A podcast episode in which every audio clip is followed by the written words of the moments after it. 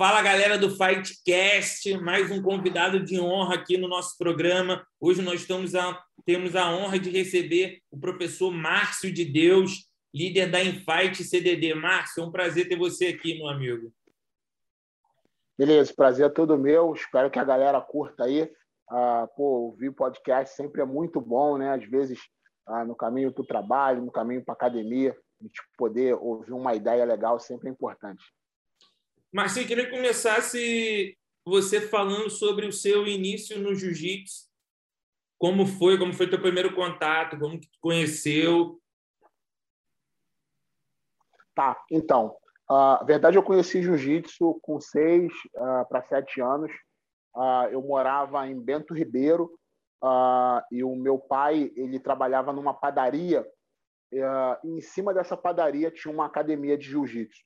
Ah, e como eu passava parte do dia, né, quando eu voltava da escola, eu ficava com ele, eu ia muito para essa padaria, ficava lá. Ah, e calhou de hoje, né, assim, muitos anos depois, depois que eu voltei para o jiu-jitsu, né, na fase adulta, eu que eu descobri que essa academia nada mais era do que a academia do mestre Munir, né, em Bento Ribeiro. A academia era uma academia super famosa, eu não tinha ideia, eu vim saber depois. Então esse foi o meu primeiro contato com jiu-jitsu. Ah, depois eu fiquei. Ah, as coisas aconteceram na vida, né? Meus pais se divorciaram ah, e eu vim morar na Cidade de Deus. Ah, e eu tive contato com outras lutas, né? Com, principalmente com boxe tailandês. Ah, pratiquei durante muito tempo, boxe olímpico também. Ah, e há 20 anos atrás eu comecei a treinar jiu-jitsu. Comecei a treinar jiu-jitsu por uma questão de saúde Uh, não sei, muita gente não sabe, né? É, eu estou no meu segundo casamento. É, meu primeiro casamento, ah, infelizmente, a minha esposa veio a falecer, né? Ela ficou doente, teve uma doença assim que é degenerativa, que é o lúpus eritrimatoso. Ah, e gente, eu era muito novo, a gente casou bem jovem, com 18 anos. Ah, mas, assim, infelizmente, aconteceu. Ah, e depois do falecimento dela, pô, fiquei meio depressivo, é, engordei absurdamente, aí comecei a tomar remédio controlado de pressão arterial, aí o médico falou para mim, ó, você tem que fazer uma atividade física, você é muito jovem, poxa, não é legal o que está acontecendo com você. Uh, e na época eu estava começando a frequentar uma igreja evangélica aqui na Cidade de Deus. Uh, o pastor ele era adepto do jiu-jitsu, né? ele gostava. Aí me indicou, cara, vai procurar jiu-jitsu, é legal. Foi quando eu encontrei em Fight CDD, né, o professor Kleber Silvino da DU, Uh, na época ainda era faixa marrom. E eu comecei a treinar, treinar, treinar, e fui pegando gosto, virou paixão. É, e hoje é o meu estilo de vida, a coisa que eu mais amo fazer. Professor, falando ali do teu momento faixa marrom para preta, e foi a transição que você começou a se dedicar mais a ser professor.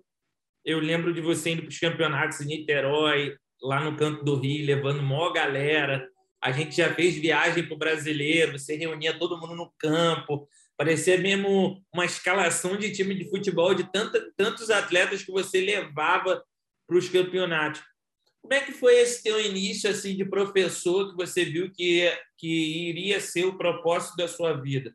Foi algum chamado que você teve por conta da sua fé? Como que você descobriu esse esse lado seu ótimo professor? É, então, quando, quando eu de faixa branca, azul, roxa, eu sempre gostei de competir. É, embora é, eu nunca fui um grande atleta, nunca tive resultados expressivos, embora lutava grandes eventos.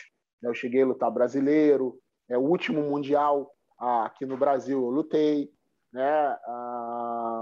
E quando, em determinado momento, ainda de faixa roxa, ouviu a necessidade, assim, a vontade de querer fazer alguma coisa pela molecada né, que estava na rua aqui na favela. Uh, então nasceu a ideia, pô, vamos montar uma, uma sala de jiu-jitsu aqui na igreja. E a gente começou a chamar as crianças né, na rua, uh, todo mundo sem kimono. Eu tive autorização da Infight para fazer isso. E a gente começou a chamar, chamar, chamar. Só que o trabalho foi tomando uma proporção muito grande. Porque, assim, uh, embora eu não tenha sido um grande competidor, eu gostava muito de competir, eu ia a todos os campeonatos, eu lutava tudo.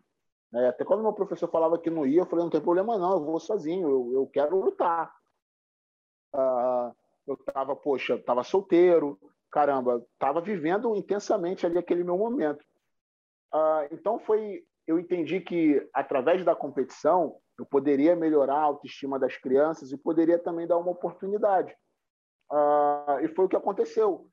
Uh, já na, logo no primeiro ano, a gente foi escrevendo atletas em competições né, menores, e os resultados começaram a aparecer, as coisas foram acontecendo agora. Tudo com muita dificuldade, né? Nada foi fácil. Ah, nosso, meu primeiro tatame que eu dei aula, ah, eu lembro bem, ah, ele era 4 por 4, 4 metros por 4 metros, e desses quatro, dois metros eram duas caixas ah, de papelão de fogão que a gente botou no chão e eu cobri né, com um pedaço de TNT, esse TNT que o pessoal corta para festa, eu cobri com aquilo e ali ficou o nosso tatame. Então, assim, uh, uh, não foi fácil, a gente enfrentou N dificuldades, mas era muito prazeroso né, a gente ver ali a molecada sair da rua, se dedicando, poxa, é querendo passar mais tempo na academia, é, é, é, parando com alguns costumes ruins, né, relacionado à mentira, falar palavrão, pô, é, uso de, de drogas, andar com pessoas que não deveriam andar. Então foi muito bom ver aquele movimento nas crianças. E nessa época, eu lembro muito bem, uh, tinha um professor aqui no Rio de Janeiro, o Fábio Andrade, um professor da Nova hoje eu o Fábio ele estava despontando com a galera fachado dele, que era é, o elenco fabuloso, que tinha ali o Márcio André, a Iris Batista, o Cauê Damasceno, a, a, o Isaac Baense, né? E era uma galera que estava ganhando tudo, Mundial, World Pro, na faixa azul. E assim, eu vi a galera viajando, né? E tal. E, e, e um, determinado campeonato eu vi o Fábio. Eu falei, pô, professor, tudo bem, quero falar com você, pô, te admiro, sou teu fã e tal. E ali a gente criou uma afinidade, eu comecei a aprender muitas coisas com o Fábio. Uh, e eu falei, cara, caramba, é, é, eu quero fazer algo parecido. Eu quero também fazer com os meus alunos viajem para fora do país. Eu quero que os meus alunos uh, experimentem uma oportunidade financeira diferente para mudar a cabeça. Então, uh, é esse meu lado, né, que eu posso, posso dizer assim, de, de formar atletas, isso foi assim muita inspiração em cima do Fábio. Ele sabe disso, né? É um, para mim, é minha maior referência como professor, mesmo não sendo da minha equipe. A gente troca muita ideia, né? É, ontem mesmo a gente estava se falando é, e porque eu acho que é uma oportunidade, né? Uma oportunidade para a molecada viver um pouco diferente. Irado. E, Marcinho, falando do desse Favela Jiu-Jitsu, né? Que se criou assim dentro das comunidades, ser o Favela Jiu-Jitsu.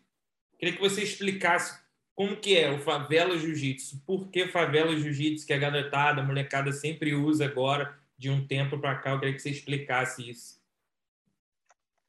Ah, então, é, é, é, eu acho que tem, tem dois lados, né? Eu acho que tem o lado protesto social, porque né, eu moro ainda na Cidade de Deus. É lógico, algumas coisas melhoraram, né? Graças a Deus tem que melhorar, né? Você tem que ter objetivos. Mas eu moro aqui na comunidade ainda. Ah, e a, a verdade é, né? Eu não quero falar de política, mas a gente sabe que as comunidades elas são elas são meio que jogadas de lado no contexto geral. Né? A comunidade serve para gerar trabalhadores, para enriquecer pessoas. Uh, mas, é, então, através do jiu-jitsu, a gente conseguiu mostrar que era possível a gente chegar lá, a gente chegar no topo, a gente conseguir ganhar dinheiro, a gente conseguir viver com dignidade. Uh, então, é muito complicado você pegar. Eu tenho alguns alunos hoje que fazem faculdade, né? graças a Deus, fazem faculdade pública, inclusive. Uh, mas é muito complicado você pegar um aluno aqui da Cidade de Deus, de, um colégio aqui, uh, e botar ele para fazer uma prova, para competir com alguém que, poxa, tem uma situação melhor, que fez um curso preparatório. Então, é, é difícil né, é a gente equiparar isso. Só que com o jiu-jitsu, a gente pode chegar lá. Porque a gente bota mais raça, a gente bota mais coração, a gente coloca, caramba, eu tenho que agarrar essa oportunidade é, de todas as formas, porque é minha chance de melhorar de vida. E a gente tem experimentado isso. Então, acho que o Favela Jiu-Jitsu ele tem muito a ver com a força de vontade e também uma forma de protestar pacificamente, de forma adequada, de mostrar que nós aqui da classe baixa, a gente pode chegar lá. Né? Eu acho que um exemplo bem bacana foi o que aconteceu agora nas Olimpíadas. Uh, eu estava fazendo um levantamento, né, uma pesquisa, eu estou incluindo isso numa palestra nova minha. Uh, 70, uh, o número exato é 72, mas 70% dos atletas medalhistas olímpicos são oriundos de projetos sociais em comunidade. Então, eu acho que isso é um fator muito relevante que as pessoas têm que levar em consideração. Verdade. Vem, vem muito atleta bom da comunidade, né? principalmente lutador, né? Muito Exatamente. que hoje em dia veio da comunidade, mudou a vida através do jiu-jitsu, que é um caso que a gente ainda vai contar aí, que está acontecendo especificamente na sua equipe, que é a Gabi Peçanha. Hoje é uma estrela do jiu-jitsu, ainda mais por ser mulher, ela está conseguindo ganhar a visibilidade que ela merece, ganhando patrocínio, podendo mudar a vida dela e, de, e dar um espelho para os jovens, né? Mas continuando nesse foco que a gente está, qual é a maior dificuldade de ser um professor de jiu-jitsu dentro de uma comunidade no Rio de Janeiro, especialmente a Cidade de Deus? Uh, eu, eu, compartilho com alguns amigos meus, né? Uh, o Fábio, uh, também tenho que citar ele, o Douglas Rufino do Cantagalo, que faz um trabalho, assim, cara, sinistro. alguns amigos meus que dão aula em comunidade, né? eu acho que hoje a gente tem uma questão cultural, uma barreira né, para enfrentar. E eu enfrento aqui, eu posso falar assim com propriedade. Eu tenho muitos pais que não acreditam, sabe? Uh, tem muito pai que bota a criança para treinar, o adolescente, para passar tempo, para gastar energia. Mas não vê que, de repente, aquela possibilidade daquele, aquela criança, aquele adolescente ser um profissional do esporte né? Como a gente tem hoje aqui na academia alguns profissionais do esporte, não só competidores, porque o jiu-jitsu hoje é um nicho muito grande, né? O jiu-jitsu é um mercado, o jiu-jitsu é um business. Ah, e eu tenho ah, faixas pretas que foram formados pela gente, que hoje são professores, têm suas próprias academias, vivem de jiu-jitsu, alguns são árbitros. Eu tenho ah, videomakers, é, pessoas que se formaram aqui na nossa academia. Tenho gente que trabalha com consultoria uh, de vistos e passaportes. É, é, o jiu-jitsu abriu uma gama de oportunidades. Né? Tenho atletas fazendo nutrição. Então, caramba, uh, eu acho que a, falta uh, de conhecimento, né? uma espécie de ignorância, essa parte cultural é uma dificuldade muito grande. Fazer o pai e a mãe entender que eh, não é só um passatempo, não, pode ser sim uma oportunidade profissional uma oportunidade profissional, talvez internacional. Uh, então, a falta de apoio dos pais. E eu entendo isso. Por que, que eu falo culturalmente? Porque muitos pais não tiveram essa informação quando eram jovens. Não tiveram esse apoio. É um ciclo, sabe? Um ciclo. Eles não tiveram isso, eles não aprenderam eles isso. Talvez até uma grande oportunidade que é o que o jiu-jitsu pode dar para o filho, né? Exatamente, exatamente. Então, é, é, eu, eu, converso muito com os pais aqui, né? Além do grupo de WhatsApp, a gente consegue fazer algumas reuniões é, presenciais, chamar o pessoal, até porque a gente tem a questão do assistencialismo na nossa academia, né? A parte social é, que cuida de cesta básica, psicólogo, é, curso de inglês, uma série de coisas que a gente tem junto com a academia de jiu-jitsu. Então, a gente consegue ter muito relacionamento com os pais. Eu não abro mão de ter, porque é importante, ó, investe no seu filho, ó, vai dar certo. Poxa, bota lá na, lá na é, é, apoia, incentiva. Isso tem sido bem legal. Mas também é, é, acho que a maior dificuldade é essa. É lógico que a falta de patrocínio, a falta de incentivo ah, das partes governamentais, isso é uma realidade. Né? A gente a gente tem aí é, a gente teve aqui Jogos Pan-Americanos, Copa do Mundo e Jogos Olímpicos. Os três maiores eventos esportivos do mundo aconteceram aqui na cidade do Rio de Janeiro. E não mudou muita coisa. Né? Exatamente. Então, é, é, a gente tem essas dificuldades que são bem grandes, né? Mas é, é eu acho que essa questão é, do apoio familiar é fundamental. Irado. Marcinho, como é que foi é, a primeira viagem sua e da sua equipe para os Estados Unidos? Assim, foi o que foi foi a chave que virou para vocês quando vocês fizeram a primeira viagem. O que, que mudou? O que, que você passou para a galera? Como é que foi assim? É, foi sim, 2016, né, foi minha primeira viagem internacional. Na verdade, a primeira, minha primeira viagem internacional foi 2013. Eu fui para o Peru dar um seminário. Uh, foi bem legal, né? Poxa, ter saído do país. Agora, para uma competição, foi 2016, foi para o Pan Kids. Que eu vou falar aqui como árbitro agora, é o evento que eu mais gosto de arbitrar, né? Eu já arbitrei cinco Pan Kids, é, é, é incrível, fiquei triste de não ter ido esse ano. Uh, foi para o Pan Kids, eu levei três alunos, uh, e foi uma experiência assim, sensacional. Primeiro porque a gente via o Alter Pirâmide, né? Uh, aquela coisa distante, né? Poxa, e ali entrar com os meus alunos, subir aquela escada, entrar na pirâmide, né? Eu, eu, lembro muito bem de uma cena, o Lucas Dias, que hoje é um faixa roxa, uh, o Lucas entrou, botou a mão na cintura assim, ficou olhando, caramba! Eu falei, é, filho, você está aqui, a gente conseguiu, né? E eu arbitrei também esse evento, então foi assim uma experiência profissional, uma realização de um sonho. Isso realmente virou uma chave no time, porque tanto que no outro, no outro, logo depois teve o mundial, né? Ah, e a gente foi para o Mundial com dois atletas, com três atletas, na verdade. Ah, no outro Pan Kids, eu já fui com cinco atletas, e no outro Mundial foi o estouro da boiada, né? A gente levou 14 atletas para o Campeonato Mundial, ah, e a coisa só foi crescendo. E esse, o, o Pan Kids de 2020, que foi o último evento grande antes da pandemia, eu levei 14 crianças para o Pan Kids. Poxa, é, é muito legal, porque é, por que, eu faço questão de levar as crianças para lutar fora? As crianças chegam no Brasil e elas falam assim: caramba, eu não quero mais essa vida. Eu não quero andar em lugar sujo. Eu quero andar em lugar limpo. Eu quero ir a lugares bons. Eu quero ir de avião, eu quero ir no aeroporto. Então ela começa a ter um choque de realidade que faz ela ser, se motivar a viver melhor. Né? Então hoje a gente tem um curso de inglês aqui na academia Cara, a turma é lotada.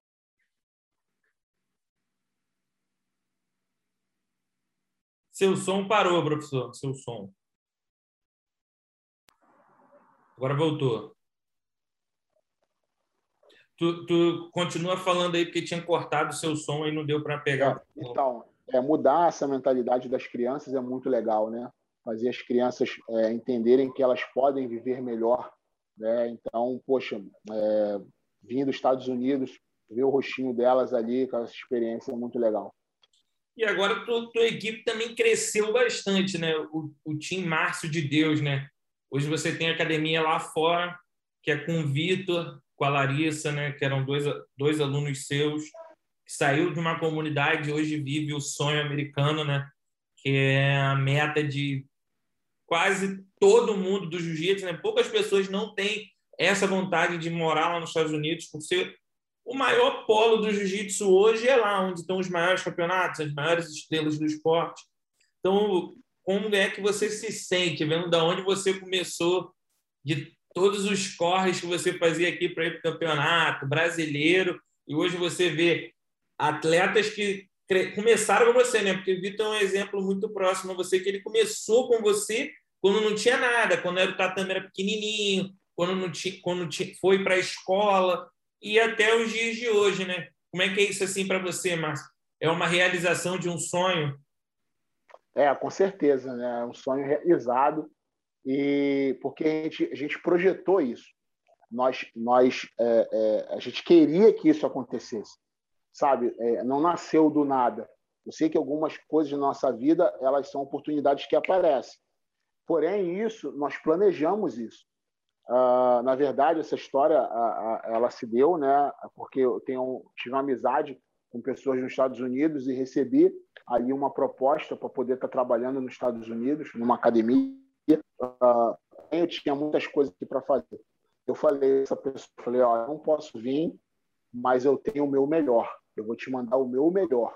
Deixa ele aí dois meses, faz uma experiência. Se você gostar, deixa ele aí. E assim a gente fez. Eu mandei o Vitor Uh, e o Vitor deu um show né, de, de, trabalho, de profissionalismo, revolucionou a academia lá, fez coisas incríveis. Uh, e foi contratado e foi morar lá com a Larissa, né? Voltou só para casar e, e, voltaram. Uh, e terminou que o tempo foi passando e a gente nunca negou a nossa, a nossa vontade. E hoje, graças a Deus, o Vitor conseguiu alugar um espaço próprio.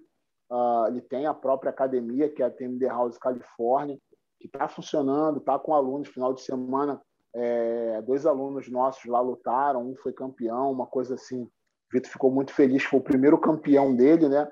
Ah, mas é um faixa branca. Cara, mas é o primeiro campeão né, de um trabalho que foi sonhado, foi gerado com muito carinho. Por quê? Porque a gente precisava de uma base nos Estados Unidos, porque são os principais eventos. Uh, muita gente tem uma frase que é bem interessante, né? É muito legal, né? O pessoal fala assim: quem vê pode, não vê corre. E a gente dormia no tatame nos Estados Unidos.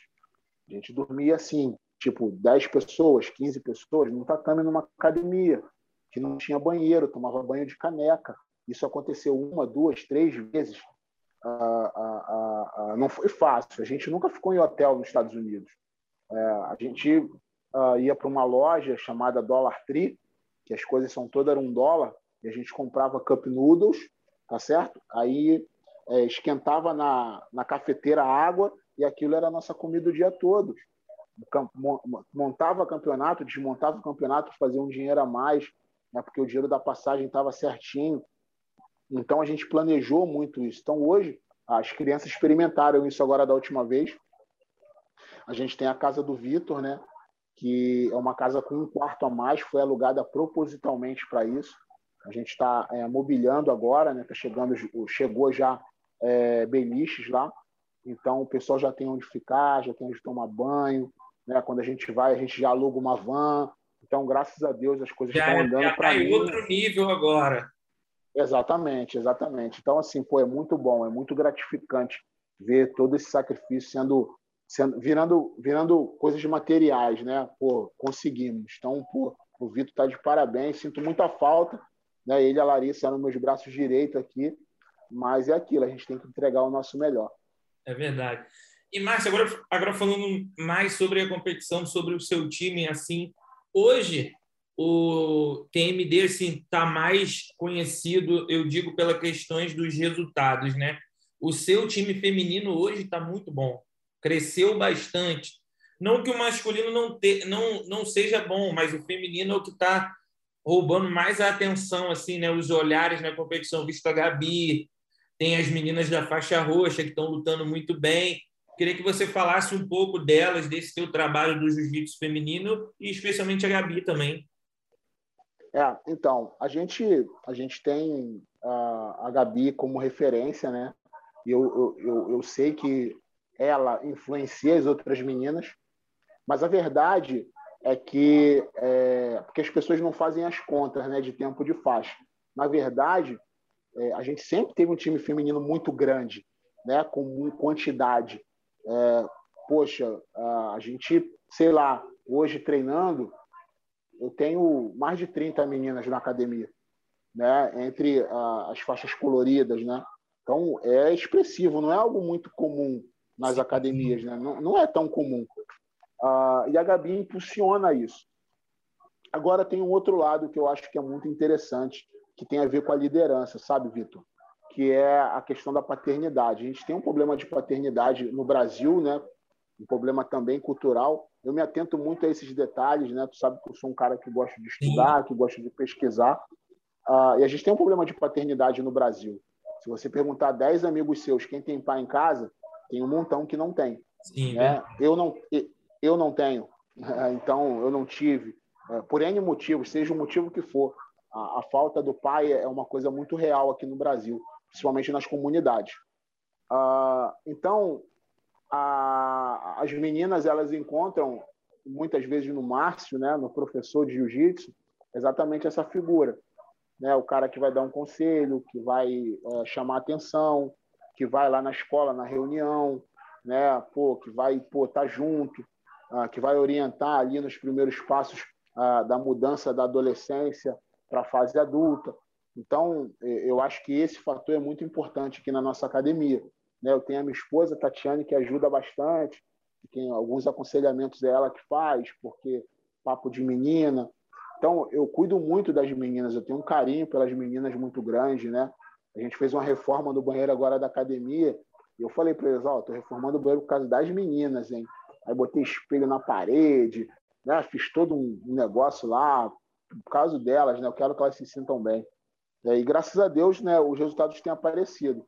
A gente tem na categoria juvenil a Maria Cláudia, que foi campeã mundial no juvenil, a Amanda Defante foi campeã mundial no juvenil, a Jéssica Soares foi campeã mundial no juvenil, uh, e agora de faixa roxa elas têm ganhado né, bastante eventos, bastante opens, uh, uh, eventos nacionais, né, internacionais que têm sido realizados aqui. E a gente está com uma, uma, uma, perspectiva muito boa né, para o final do ano, para os grandes eventos. A gente está trabalhando muito para os grandes eventos do final do ano. E eu tenho outras meninas chegando. E é bem legal, porque eu tenho meninas do 13 e do 14 que estão trilhando um caminho bem bonito. Né? Estão ganhando os eventos regionais, os nacionais, é, e elas se inspiram nas outras. Então, eu acho que o time feminino está realmente parabéns. Mas o mérito é delas, cara. Elas se esforçam muito, pagam um preço muito grande é, e, e, faz a gente se motivar mais para trabalhar. Agora tem que ter toda uma metodologia, né? uma paciência. Você sabe como é que é a mulher, tem dias e dias, uh, e a gente tenta com carinho tentar resolver tudo, mas está dando certo. E também, professor, para quem vê hoje o trabalho, já o produto final, não sabe o quanto foi difícil lá atrás, né? Quantas coisas que você também teve que abdicar, teve que renunciar para o seu time estar tá onde está hoje, os seus atletas. Então, é bem interessante que você conte esses bastidores assim. E agora falando mais sobre você, professor, você também tem esse ponto positivo, né? O lado coach, né? Mais um lado mental de conversa com os atletas. Você acaba se colocando também na pele deles no quesito, no quesito exemplo, que você também sempre quando pode estar lutando evento grande, ganhou Open nos Estados Unidos, que para quem não sabe, lutar um Open de faixa preta nos Estados Unidos é muito difícil. Então, para você medalhar já é difícil, que dirá ganhar então você tem, tem que estar bem com o jiu-jitsu em dia mesmo. E você, eu queria falar de uma frase de um vídeo seu que foi viral na internet, onde você falava sobre tem os que querem vencer e os que não querem vencer. Queria que você explicasse melhor essa frase aí para a gente, todo esse conceito, esse estudo que você faz para conduzir teu time também. É, então, uh, em 2018 2017 para 2018, eu passei um momento assim é, complicado pessoal, né, emocional, aquela fase um pouco de indecisão, né, foi onde eu decidi criar a TMD House, né, me desligar literalmente do projeto social ligado à igreja para ter academia própria, que todo mundo sonha com a casa própria e por N motivos. Ah, foi quando eu conheci o trabalho da Mayra Ramos, né? que é da fundadora do Atleta Campeão. E ali a gente bateu um papo e ela me deu uma bolsa para fazer o curso de, de treinador mental dela. Ela, não, eu vou te dar, mas se você faltar uma aula, eu tiro. E ali eu comecei a estudar, né, cair para dentro, passava madrugada estudando, comprei livro, caramba, me, me investi mesmo nisso. Ah, fiz outros cursos com outras pessoas, né? com referências minhas, que é o caso do Tiago Brunet, do André Valadão, são pessoas que são minhas referências e que eu estou matriculado nas escolas dele. E, e, eu consegui essa formação, né, que é uma formação internacional, legal. É, eu acho que é muito importante cuidar da saúde mental, a saúde emocional. A gente tem que estar tá bem. Né? Ah, então, eu gosto dessa parte de motivar os alunos, sabe? De fazer eles se sentirem valorizados, importantes. Eu tive uma experiência em 2018 no Campeonato Brasileiro, que foi quando eu comecei a fazer o curso, que foi o seguinte: a gente saiu daqui do Rio de Janeiro, né, com ônibus. E é interessante falar um pouco de bastidores, né? Ah, essa essa viagem, cara, foi sinistra, porque eu aluguei o ônibus, né? Aí o ônibus encostou na porta da academia e a molecada eufórica, alguns iam viajar a primeira vez. Só que viajar para São Paulo para molecada, meu irmão, é igual tá indo para Marte sabe? Assim, pô, molecada, caraca, marradona, nego pintou cabelo, cara, aquela coisa, as mães com farofa, com frango para levar no ônibus, aquela coisa bem favela, bem legal, né? Aquela coisa que é legal, essa que é a verdade. Aquele lifestyle ah... de favela que, que é legal pra caramba, a galera bota muita energia mesmo para fazer qualquer coisa, é, é muito maneiro. E, e, E outra coisa, né? Bandeira, apito, tambor no ônibus, né? Esse dia, é, esse campeonato a gente botou Barueri abaixo, foi sinistro, né? Foi bom demais. Ah, e o ônibus encostou assim, ah, e tinha uma pessoa, tá? Que ia pagar a, que ia pagar o, o ônibus. Uma pessoa se prontificou a pagar, deu a palavra. Aí eu passei o boleto, tal, a só pagar, não bota dinheiro na minha mão, cara, paga a empresa, não deixa comigo, blá, e tal, tal, tal. Cara, o ônibus chegou, o motorista falou assim, é, seu Márcio, então, eu tô com uma ordem aqui, eu só posso sair com o ônibus se tiver pago. Aí eu falei, como assim? Não tá pago? Não. Eu falei, caraca, aí liguei, a empresa não, eu liguei pro cara, o cara não me atendeu, Vitor. Caramba. Não me atendeu. É é, envolvido com política, né? Eu caí nessa. Ah, enfim. E aí eu fiquei maluco. O Vitor tinha acabado de chegar nos Estados Unidos, né? E o Tuca também, o Luciano Alex, né, que é um faixa preta nosso, estava ah, em Nova York. E aí estava dando aula lá, passou seis meses. Aí o Vitor me ligou. E aí, paizão, tá tudo certo e tal? Falei, pô, filho, tô com um problema assim, assado, assado, assado, mas eu vou dar um jeito aqui e tal. Aí pô, eu já, já tinha ligado para casa, falei, ó, tira a televisão da parede que eu vou vender a televisão e tal, já estou fazendo os contatos aqui, vamos vender tudo que tem, e agora vamos pagar o ônibus, passa um cheque, passa um empréstimo. Ah, e o Vitor, ah, vou dar um jeito, fica aí. Eu falei, tá maluco, rapaz? Aí o Vitor e o Tuca se ligaram e juntaram o dinheiro lá que eles estavam guardando e pagaram um ônibus para a gente poder ir para São Paulo. Né? Então isso foi incrível, né? Pô, foi uma história muito legal. Uh, e, e nesse, nesse, a gente, isso já mexeu com a viagem, né, cara? Sim. Porque eu, eu, eu falei o emocional ali já não era mais o mesmo.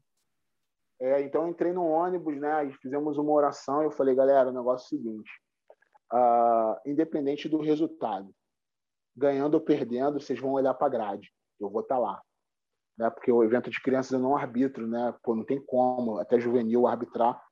Pô, eu levei 46 crianças para o evento e você, eu, vocês olham para mim que eu vou estar tá lá, ó, e a gente vai dar um abraço. É o abraço do time, mano. Cara, e assim, foi muito emocionante. Eu tenho as fotos, cara, assim, e chamou a atenção das outras pessoas. Todo mundo que ganhava ou perdia saía correndo, pulava na grade, a gente se abraçava e ficava ali. Uh, e eu sei que aquilo foi muito importante para eles, sabe? Eles sabiam que mesmo com a situação difícil, com tudo que aconteceu, eles podiam contar com alguém. E eu faço muito questão de ter isso aqui na academia. É, eu sei que eu tenho os meus defeitos, às vezes eu não posso suprir as necessidades que eles têm, mas eles têm alguma coisa em mim. Né? É, eles têm aonde se apoiar. Às vezes não tem um apoio em casa, mas tem um apoio do professor, dos amigos da academia. Então, cuidar dessa parte é muito importante. Eu gosto muito de cuidar dessa parte emocional, sentimental, deixar a cabeça deles felizes, né? É, é, quando eu falo que não existe derrotados, é, é, porque todo mundo tem a mesma oportunidade, né? Eu, eu, eu cresci aqui na cidade de Deus e muitos amigos meus hoje estão mortos, né? Outros estão com cinco, seis filhos, cada um de uma esposa. Ou seja, nós tivemos a mesma oportunidade. Então, assim, é, é igual para todo mundo. Só que nós escolhemos o nosso destino. A gente escolhe para onde vai, sabe? Uh, eu tenho um aluno agora que está aqui com a gente, né? É meu aluno já há muitos anos, mas num período ele se envolveu com o que não devia. E chegou uma notícia aqui para mim, ó, caramba, tem fulano de tal, teve um tiroteio aqui na comunidade, chegou a notícia assim, Márcio, vai lá na rua de fulano, tem fulano com a roupa tal, tal, tal, com a característica tal, a gente acha que é ele. Cara, eu comecei a chorar, saí de casa correndo, cheguei lá, não era. E quando eu tô voltando para academia, encontrei com ele. Cara, eu agarrei no gogó dele assim, comecei a chorar, ele não entendendo nada do que estava acontecendo. Eu falei, bicho, tu não vai fazer eu passar por isso nunca mais. A partir de hoje, mano, tu vai ficar só na academia, tu vai só treinar, eu vou te ajudar. E ele começou a chorar, eu chorei, a gente se abraçou na rua. E hoje é um dos caras que mais, um dos moleques que mais me ajuda na academia, né? Treina, compete. Então, assim, é, é, não é que eu tenho medo, mas eu sei que é muito difícil na comunidade. É, a probabilidade de acontecer uma coisa ruim com eles é muito grande. E eu não suportaria a ter acontecido alguma coisa e eu não ter feito nada. Então, cuidar deles, para mim, é uma missão. Eu acredito, sim, que é um chamado de Deus na minha vida, que o jiu-jitsu é uma ferramenta. Eu não sou um pastor convencional, não estou lá no púlpito, no altar pregando. O meu, a minha igreja é, na, é, na, é no tatame, mas é uma forma de eu ajudar a molecada e graças a Deus tem dado frutos, né? Porque, cara, já, já vai para 20 anos dando aula, então, poxa, tem alguma coisa aí dando certo. É verdade. E, Márcio, quase uma hora de resenha, estamos chegando ao fim. Para finalizar, eu queria que você falasse qual é o maior sonho que você tem para o futuro, para a sua vida. Ah, então, eu, eu, eu tenho ainda alguns objetivos, né? Ah, eu não arbitrei todos os grandes eventos do mundo ainda. Falta um. Uh, e eu estou muito focado em, em, realizar esse ano. Eu falava isso com a minha esposa hoje pela manhã. Uh, esse ano não vai passar, eu vou dar um jeito. Uh, e eu sei que quando eu trabalho, eu faço a minha parte, Deus faz a dele. E esse ano eu vou, eu vou com tudo para realizar esse sonho. Né? Aí eu vou ter completado o ciclo, né? ter arbitrado todos os grandes eventos do mundo. É um privilégio para pouquíssimos homens dentro do jiu-jitsu.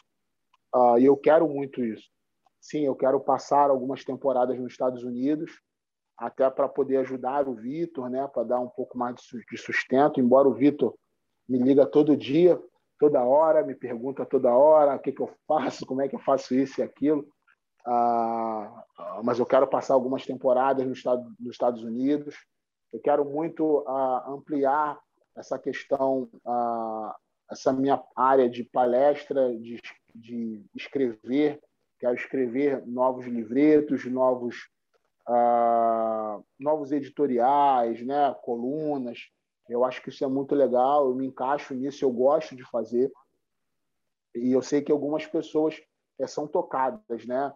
É, é, é são tocadas, são motivadas, é, ficam felizes com isso. Então, eu acho que pode ser um caminho e eu quero muito fazer isso. Quero ampliar aqui as tendas na academia, tem como perspectiva para o ano que vem a gente aumentar o tatame ainda mais, está trabalhando para isso. E é isso, é, é, sonhos não faltam. Quando a gente realiza um, tem que nascer outro. E se você pudesse deixar uma palavra para quem está ouvindo essa entrevista hoje, uma passagem bíblica, qual que você deixaria? Tem um texto que eu gosto assim bastante mesmo. É um texto não muito convencional. Ah, quando Adão ele foi retirado do jardim do Éden, Deus disse para ele: Adão, do suor do teu rosto tu comerás. Ou seja, se você trabalhar, você vai ter, você vai conquistar. E isso eu levo para minha vida. Quanto mais a gente trabalha, mais as chances da gente conquistar aumentam. Então, o trabalho é fundamental. Então, a galera, os professores novos, né, que estão iniciando, eu recebo muita mensagem de professores de projetos sociais, a molecada que está começando a treinar, trabalhe. Trabalhe. Se alguém te criticar, continue trabalhando. Se alguém te elogiar, continue trabalhando. Uh, se alguém for contra, continue trabalhando. Se alguém for a favor, continue trabalhando. Uh, a gente não pode ser movido nem pela crítica nem pelo elogio. A gente tem que trabalhar, tem que continuar e o resultado vai dar certo. É isso aí. Tem dado certo comigo, eu sei que vai dar certo com todo mundo. Não vai ser fácil é, foi uma frase que eu tenho usado muito aqui na academia. Não vou mentir, não vai ser fácil. Não vai. É, vai ser difícil, sim, mas é possível com muito trabalho, com muita fé, vai dar certo. Verdade, Márcio. Muito obrigado pelo teu tempo disponibilizado logo no início de semana, né, na segunda-feira, parar um tempo aí para conversar com a gente, que essa conversa aí seja motivadora para todo mundo, que todo mundo consiga manter o foco alinhado e trabalhador. Márcio, muito obrigado. Tamo junto. Pô, obrigado você, Vitão. Sabe que pô, tem um amigo que eu tenho carinho, né? E tudo que eu puder fazer para ajudar, a gente vai fazer. E é aquilo, a galera aí cai para dentro do podcast. Quando sair, compartilha, manda para os amigos, que vai ser bem legal. Os. Os.